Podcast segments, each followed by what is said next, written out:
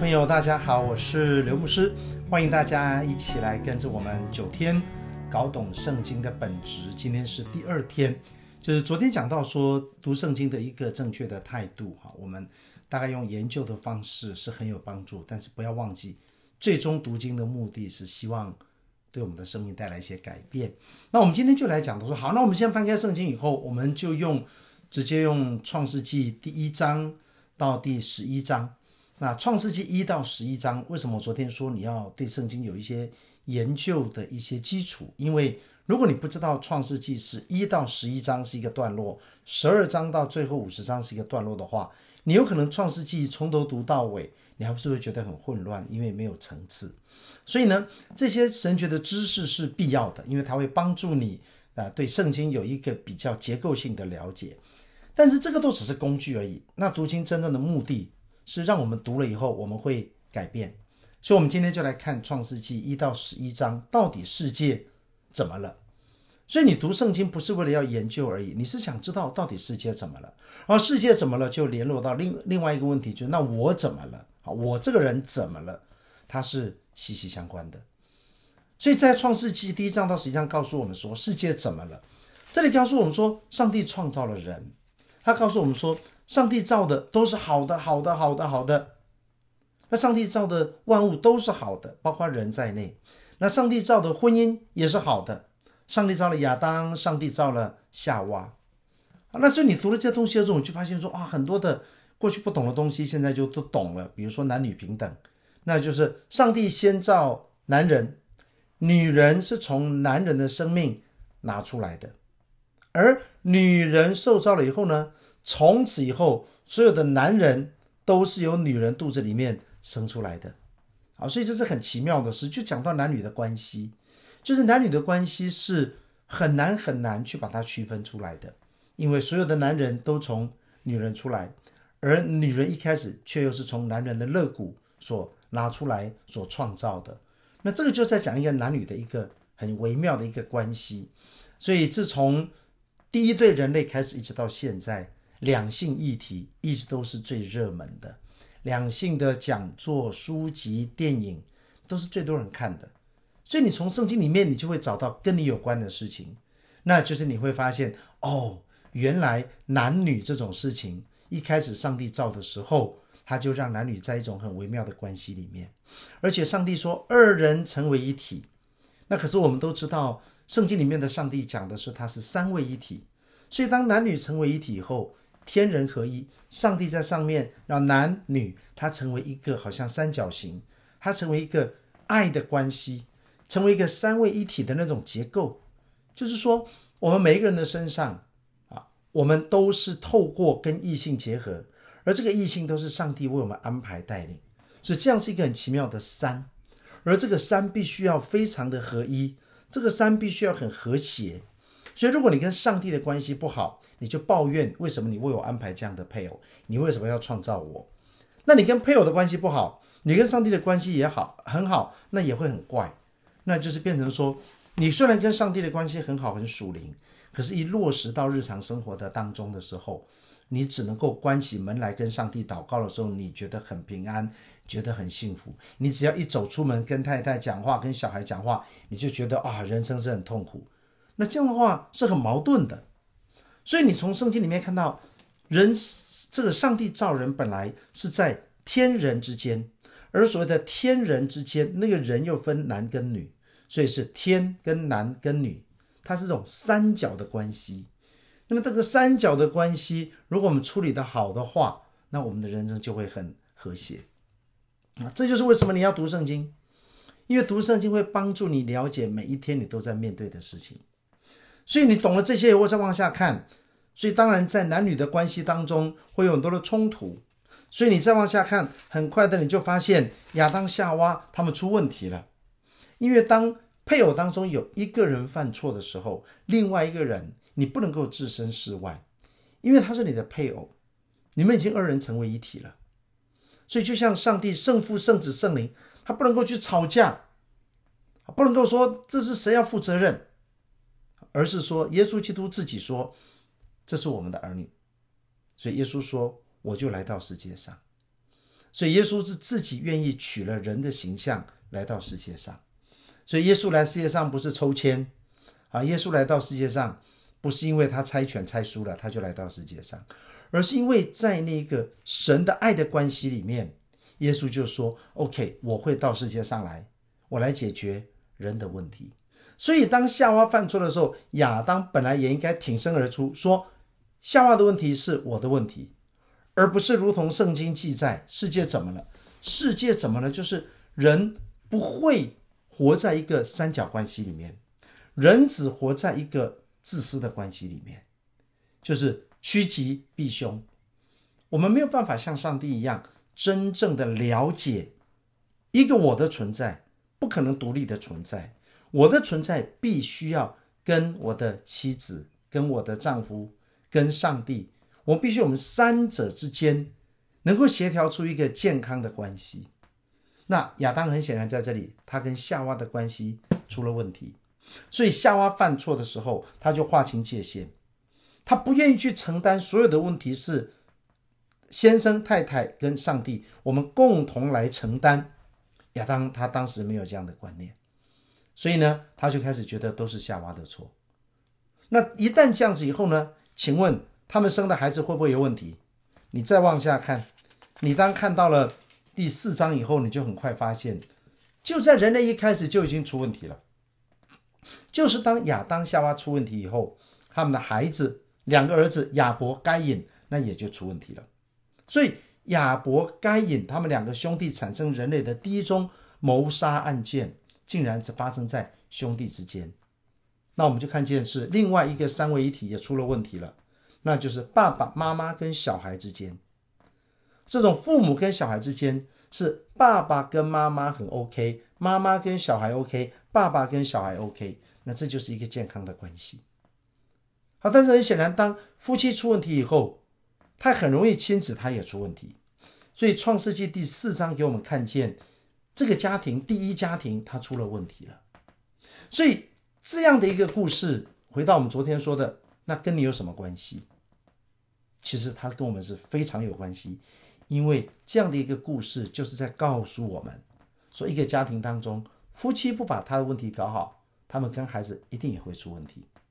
所以这不是亚当夏娃的问题，这是全人类每一个人我们都会面对的问题。就是我们既然活着，你就必须面对你跟你自己的关系，你跟你爸爸的关系，你跟你妈妈的关系。以及爸爸妈妈之间的关系，那个都在影响我们的人格。所以世界怎么了？世界就是一个人，他不懂得他的存在必须要跟异性有一个融洽的关系，他的存在必须要跟他的上跟他的下都要有一个好的关系。他没有这个概念，所以我们就看到人类就这样子开始在次序上产生了错乱。所以这样子。世界怎么了？世界就开始从一个最小的地方开始产生裂缝，所以我们就看见亚伯、该隐，他们从此以后，当这个亚伯被该隐莫名其妙的杀掉了以后，那人类的历史在这个时候就开始出现了一个所谓的走岔路的情况。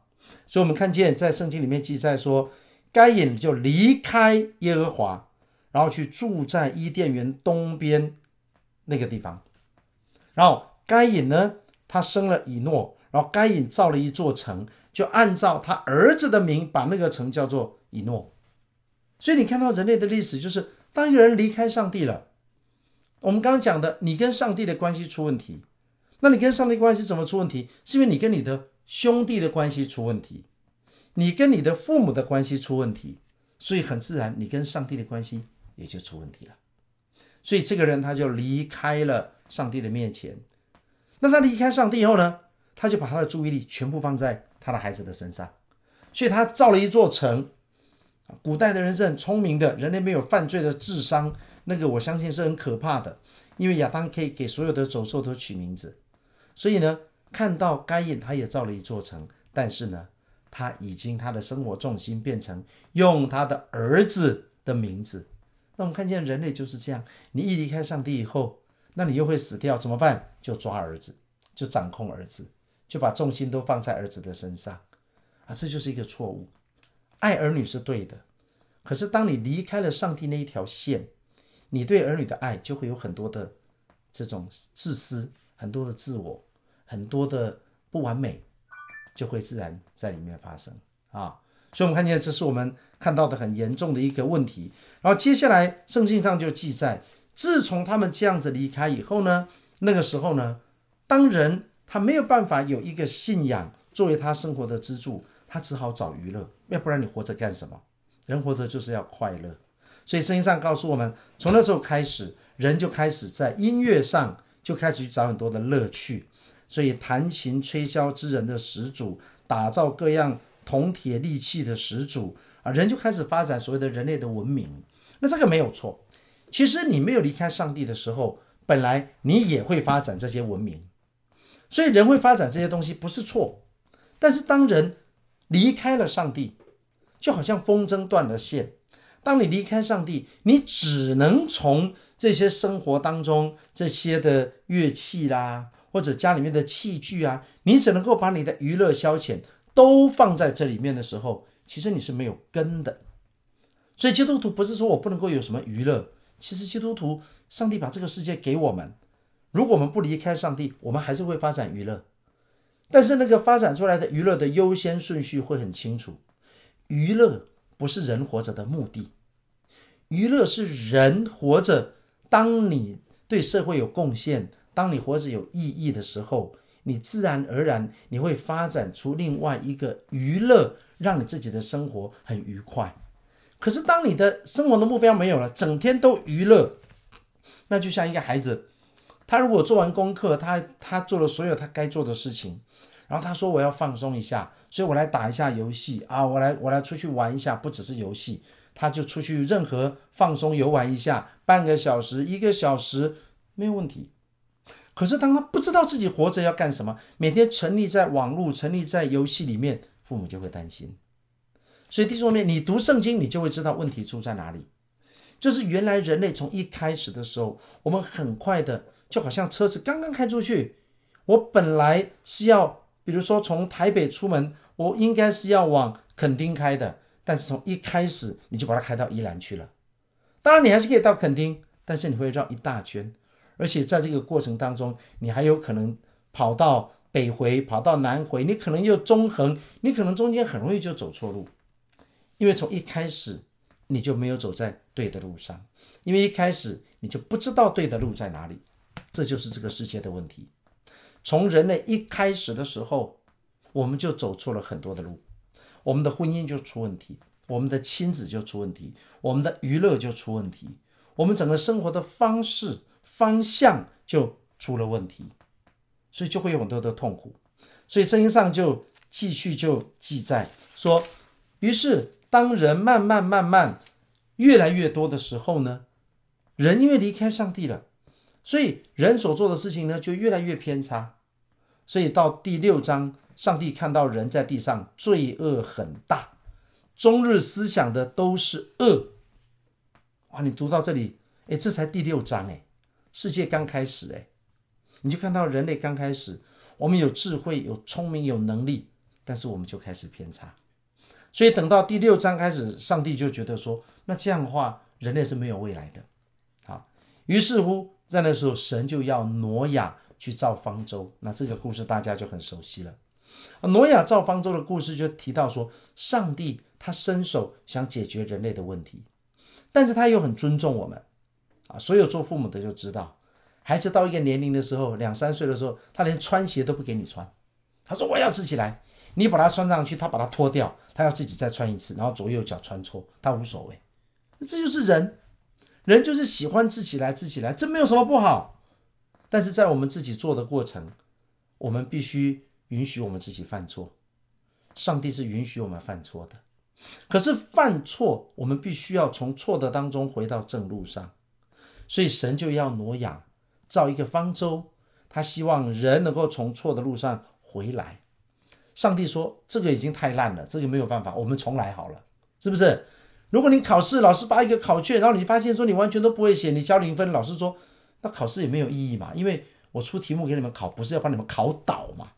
我出题目是希望你们确定你们学到了什么，所以老师一看，哇，成绩这么烂，你们根本就没有准备，所以老师这时候会有恩典。老师说，好好好，我们下礼拜再重考一次，这次不算。所以这就是挪亚方舟的意义。上帝跟挪亚说：“OK，人类历史走到这样，我我看这样子再下去不行，我们干脆我们从头来好了。”所以神就要挪亚造一只方舟，然后神就要透过这个行动，神要呼召人悔改。所以你不要说啊，挪亚方舟能救几个人啊？上帝也没有诚意。不是，如果挪亚呼召人悔改的话，那很多人他们也可以造方舟啊。所以不是说只能有一只方舟啊。但是重点是，没有人愿意听他的话，也没有人觉得自己做的是错的啊。好，所以人类怎么了？到第六章，第一章到第五章讲人类犯了很多的错，第六章再讲一件事，讲人类的犯错，但是不觉得自己错。所以，亲爱的朋友，这就是我们的人生。好，所以当你读创世记，你就知道创世记跟你有什么关系，就是你不能够自己，你必须要处理婚姻、亲密关系、家庭。你的身上有爸爸的 DNA，妈妈的 DNA，有你自己的 DNA，所以你必须要尊重爸爸，尊重妈妈。那你的那一份是上帝给的，你要尊重上帝。所以你要知道怎么处理婚姻，怎么处理亲子，怎么处理两代。而接下来你要知道怎么处理娱乐。你要知道，你的生活要有一个优先顺序。那再接下来的时候，就是我们现在读到的，这里就是当你做错的时候，你要承认你错了。挪亚方舟的故事告诉我们，人类不愿意承认自己有错。请问今天难道不是还是继续这样子吗？啊，这是挪亚方舟给我们看到的事情。所以当挪亚方舟结束以后，洪水四十天结束以后。挪亚他们从方舟里面出来，你发现过了没有多久以后，他们又开始犯了很多的错误。那这就是讲到我们被原谅以后，神给我们第二次机会，我们很可能还是会跌倒啊，没有人是刚强的啊。可是呢，你人类出来以后，你又开始犯另外一个错误，什么错误？那就是人类开始造一个巴别塔。人类造一个巴别塔，就是说，当人慢慢在地上又多起来了，那人多起来以后呢，又开始重蹈覆辙，再犯一样的错。而这一次，人类就开始觉得说，我们要记得，我们就是一开始的时候，我们不够团结，所以我们经过了历史的教训，我们这次要团结。怎么团结？我们造一个塔，塔顶通天。所以那就是所谓的巴别塔。所以人类说，我们就把它造一个塔，我们都住在一起，我们都不要分开。上帝说：“哇，从创世纪第一章二十八节，神就跟他们说要生养众多，遍满地面。”而人类从那个时候开始就已经在告巴别塔，就是我不要分开，我要住在一起。神说：“你不要住在一起，你住在一起一定会有很多的问题，因为你住在一起就会有阶级，你住在一起你就会比较，你一住在一起以后。”你们的这种关系本来亲密的关系会被伤害，啊，所以那个四合院大家都住在一起，但是那个住在一起的背后有很多的问题呀。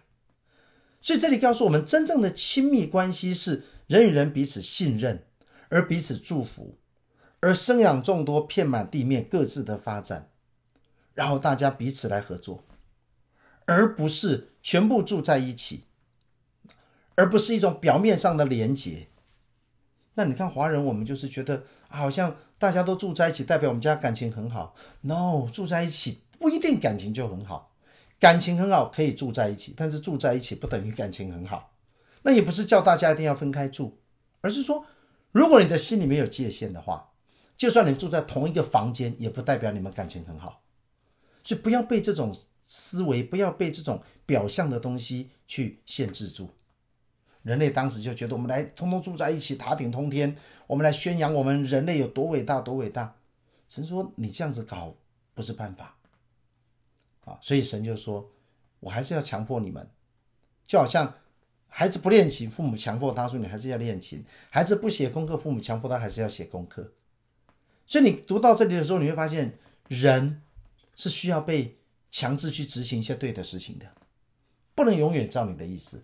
照你的意思，没有人想去上班；照你的意思，没有人想要去上课。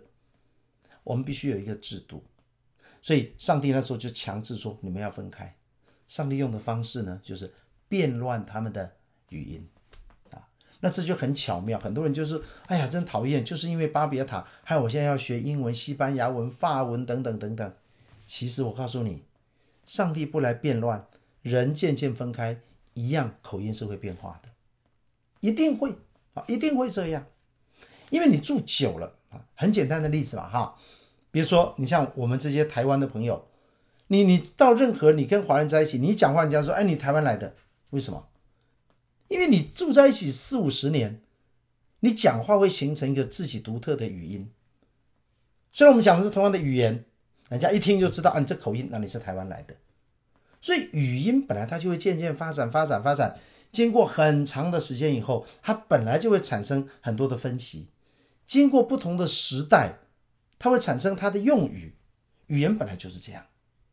你不要说不同的语言，我光是说好，同样我就说中文就好了。如果你现在跟一个唐朝的人说：“哇，你好酷哦”，他听得懂吗？你说：“哇，你好辣哦”，他觉得辣是吃东西，跟这个长相穿着有什么关系？所以，连同一个语言，只要经过长的时间，它都会产生你听不懂的用语。它都会产生很多的分歧，所以这样子本来人类语言就是慢慢的会分歧。你住在不同的地方，你一定会产生你那个地方自己所谓的方言。所以不用去抱怨，因为上帝一开始的心意就是叫人要分散。所以当我们不愿意分散，上帝只是强制我们做一件我们本来就该做的事情。也只有人类的语言分歧，我们才会有语言之间的不同的文化的交流。所以世界怎么了？这个世界就是人一直用自己的方式，我们一直没有办法用上帝的思考去看上帝为什么造世界。我们就像被一个主人邀来他家参加 party，然后我们就完全把这个地地方当做我们自己的家，我们就不管主人怎么想了，啊，我们就在这个家里胡作非为，甚至还改他的隔间，还把他大门钥匙换掉，我们就做了很多这样的事情。所以这样子。对我们的生活，对人类的整个历史长远的影响，就是不好的。所以你读到这里，你就不奇怪为什么耶稣说末日迫近了，因为才创世纪从第一章到十一章，这个世界就已经被毁灭过一次了。可见人类一开始的时候，我们的生活品质就已经离上帝要给我们的生活的品质就很远了。所以难怪到了罗马时代，耶稣来的时候，耶稣说：“这真的是已经是乱了，乱了，都已经是末日了。”所以那个末日指的不是时间，而是那个现象。就说你的身体已经是很糟糕了，你这整个人已经是，你不能因为说哦，我癌症末年，后来我活了呃三十年，哎，其实癌症也不是那么可怕。No，你不懂，你后面这三十年都是在一种常常要去治疗，或者有些朋友可能你要去洗肾，你要去怎么样，你你时间可以拖很久。但是你的那个品质不是在一个很健康的品质的底下，所以这个世界虽然耶稣说末日来了，后来怎么又到现在过两千年还没来？你看的是时间，那这个时间要拖多久？这个其实根本不是重点，重点是你本来不应该这样生活，我们本来不应该是敌人就在自己家里，国家与国家打仗，然后有饥荒、地震，这本来不应该发生的。但是你从创世纪，不是读到一半世界才变的，读到第六章世界就乱了，啊！所以这样读圣经的时候，你就会了解世界怎么了。哦，原来这个世界从一开始就出了很大的问题，所以一直到现在几千年，我们只是苟延残喘而已。所以有人说，那为什么上帝不赶快来解决？怎么拖这么久？神说不是拖，是宽容，是宽容。因为如果一旦我来，很多人就不再有机会了。所以这就是你要了解圣经在讲什么。所以创世纪是很重要。你了解创世纪一到十一章的时候，你就知道，其实到十一章的时候，这个世界已经是出了很大很大的问题了。所以十二章，上帝再用另外一个方式，才短短的十一一到十一章而已，已经经过挪亚的方舟，已经经过巴别塔的事件了。所以很短的篇幅发生很多事情了。所以，上帝看历史不像我们是用纯粹用时间长短来看历史，啊，长短是量，生活的品质是值，上帝也更看重值，而不只是看重量。所以，希望今天跟大家分享，你知道哦，原来读圣经是告诉你世界怎么了，而世界怎么了，我们就活在这里，我们也是这种问题啊，我们也是一直想证明自己，所以我们也是要弄一个巴别塔，我的事业要把世界都吃掉啊，啊，可能我的教会要成为最大的教会，我们都在走这种巴别塔的路线，我们难道没有发现吗？自我证明。我们很自卑，我们没办法肯定。我们要弄一个塔顶通天，才会有自信。这是人类很大的问题。所以，创世纪的故事就是你我人性的故事。所以，这样读圣经，你就会知道圣经跟你非常有关。